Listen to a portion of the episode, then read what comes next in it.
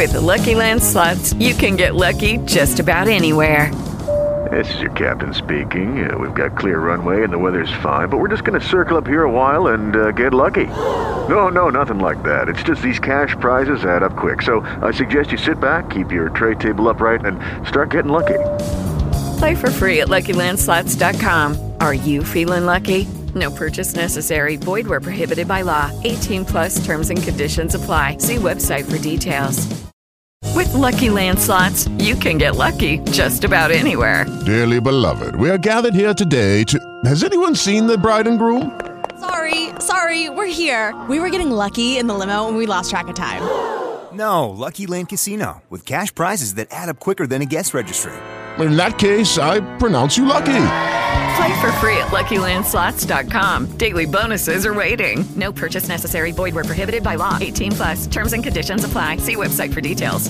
Eu falo que é um vespeiro falar de retorno às atividades das escolas, porque são muitos pesos, muitas medidas. A evidência da transmissão da Covid na pediatria ainda é bastante controversa. Mas você pontuou aspectos muito, muito importantes. Nesse primeiro cenário que tem que acontecer, no local onde vai ter a volta às aulas, tenho que estar num, num, num cenário epidemiológico com a queda de casos. É o primeiro, primeiro pré-requisito. Segundo, a escola tem que montar um planejamento estratégico que contemple uma série de fatores. Controle de temperatura, redução de quantidade de alunos nas salas. É muito difícil, dependendo da série, a questão do uso das máscaras. Então, são muitos desafios. Né? Então, a gente tem que estar revendo esse plano o tempo inteiro. Tem uma diferença muito grande da esfera pública para a esfera privada. Então, assim, as variáveis no retorno às aulas são muito grandes e a gente precisa realmente olhar com muito cuidado para não colocar em risco não só os alunos, mas também os professores. Né? Tem que lembrar que a vulnerabilidade da Covid não é só para os para os alunos que estão frequentando as escolas, mas também para o corpo todo da escola, professores, funcionários. Então, é um grande desafio essa retomada. Teve um casal aqui em Massachusetts, mas aí também merece o troféu, viu? Eles fizeram um teste no filho que já apresentava sintomas de coronavírus. E aí testou, deu positivo. E aí os pais, em vez de fazer o que o manual diz, né, ou seja, a criança fica em casa, mandaram a criança para a escola. Resultado: 20 alunos que tiveram ali contato com ele, alunos, professores, agora estão em casa por causa da contaminação. Eu imagino como é que vai ser a reunião dos pais, né? Chegar esse casal ali e falar: oh, tem essas orelhas enormes aí de burro, por quê? Eu vou te falar, viu? Fala, Ellen. Bom, e aí em relação a essa retomada das aulas, uh, a gente viu, por exemplo, aqui no Brasil, a gente está vendo neste momento, muitos pais nos escrevem, doutor Álvaro, dizendo, olha, eu não me sinto seguro. Mas a gente conversou, aqui na Band News mesmo, a gente conversou, por exemplo, com professores que estão na Alemanha. Claro, tudo bem, a gente está falando da Alemanha, né? A gente tem que pontuar essas realidades distintas.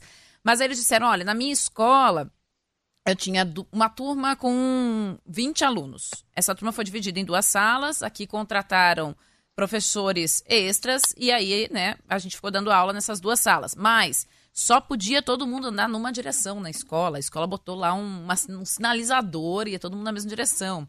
Na França, o pessoal ficava comendo, não tinha mais aquele local do refeitório, era no, no pátio, né, na, no, na área livre da escola, com localzinho eh, marcado para as crianças comerem. É, aqui em São Paulo, uma das coisas que se cogitou, por exemplo, era você dar merenda seca, não mais a merenda, merendão, bandejão lá. Esse tipo de ação, por exemplo, pode ser um fator para dizer, olha, é mais saudável deixar meu filho voltar porque ele não está psicologicamente bem em casa, porque esse é um argumento, inclusive, né, do secretário de Estado. Meu filho está ficando depressivo, não está vendo os colegas. Vou deixar ele voltar. A gente pode usar uma alternativa como essa de mudar a merenda, marcar lugar. Ou não, doutor? É, realmente é, ainda está muito assustador e a gente. O melhor é seguir como estamos este ano. Olha, são muitos cenários para a gente avaliar. Eu acho que você colocou alguns cenários que são importantes: a questão da saúde mental, a questão até da própria capacidade do, das escolas conseguirem montar esses planejamentos estratégicos de retomada, porque são muitas variáveis né, quando a gente avalia essa questão do retorno às aulas. E muitas vezes a gente não consegue é, fazer. Assim, nenhum planejamento de retomada é totalmente seguro em escolas. Né? A gente tem que levar em consideração isso. Aliás, qualquer construção de planejamento de retomada, ele tem que levar em consideração que ele pode ser falho. Agora, realmente, nas escolas, eu tenho que, primeiro, entender que o ensino vai ter que continuar com essa dualidade. Se eu, os pais que não quiserem levar os filhos têm que ter a opção de ter um ensino online, o um ensino virtual. Né? Agora, a gente sabe de todo o prejuízo, tirando o cenário da Covid, vamos falar do processo pedagógico. A gente sabe da dificuldade que é, a gente vê, tem até é, colegas que têm filhos e vê a dificuldade do processo pedagógico via internet. E no Brasil também, pontuar que não é todo mundo que tem internet de alta velocidade, isso pode ser decisivo na questão da retenção de conhecimento, do processo de aprendizagem.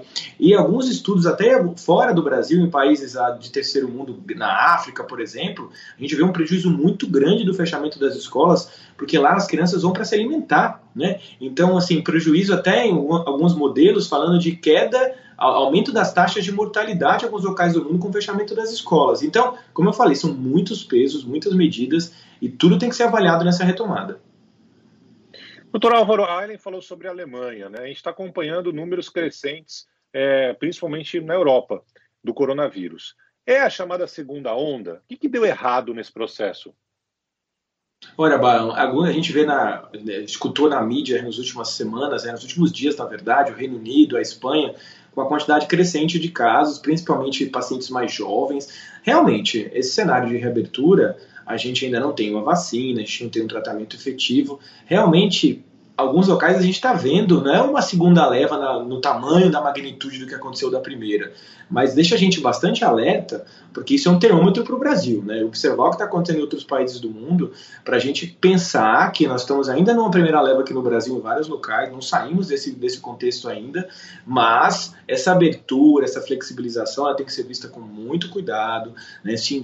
voltar atrás quando for necessário, como está acontecendo em alguns países do mundo, e assim, é, o cenário cenário é de cuidado. Lá eles já estão tomando algumas medidas no Reino Unido, alguns horários de, de funcionamento do estabelecimento já estão sendo alterados. Então a gente tem que olhar com cuidado isso e entender que o vírus ainda circula, numa magnitude menor, mas circula, que grande parte da população não entrou em contato com o vírus ainda, então é suscetível a ter a doença. Então toda a atenção nesse momento quando a gente fala da flexibilização.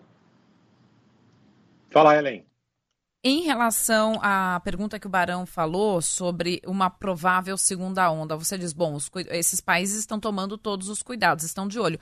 Cravar que temos uma segunda onda ainda é cedo?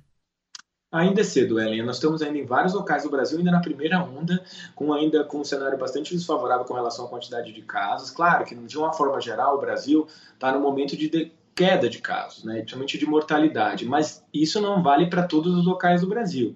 Então a gente vai ter que sair desse primeiro contexto, se recuperar para depois avaliar essa possibilidade de segunda leva. A gente entende que isso pode vir a acontecer em vários países, já está acontecendo, e aqui no Brasil ainda te vive um primeiro momento da doença. Então, observar as experiências de outros países para ver o que está acontecendo no momento futuro é importante na construção desses planejamentos e olhar um olhar atento né, nessa retomada que está acontecendo no Brasil. Mas o que, que, dá para fazer diferente, doutor? É, o que, que a Europa fez que não deu certo, que serve de lição para o Brasil, por exemplo, nessa segunda é, fase, ou não segunda fase, vai saber, desse aumento do coronavírus por lá?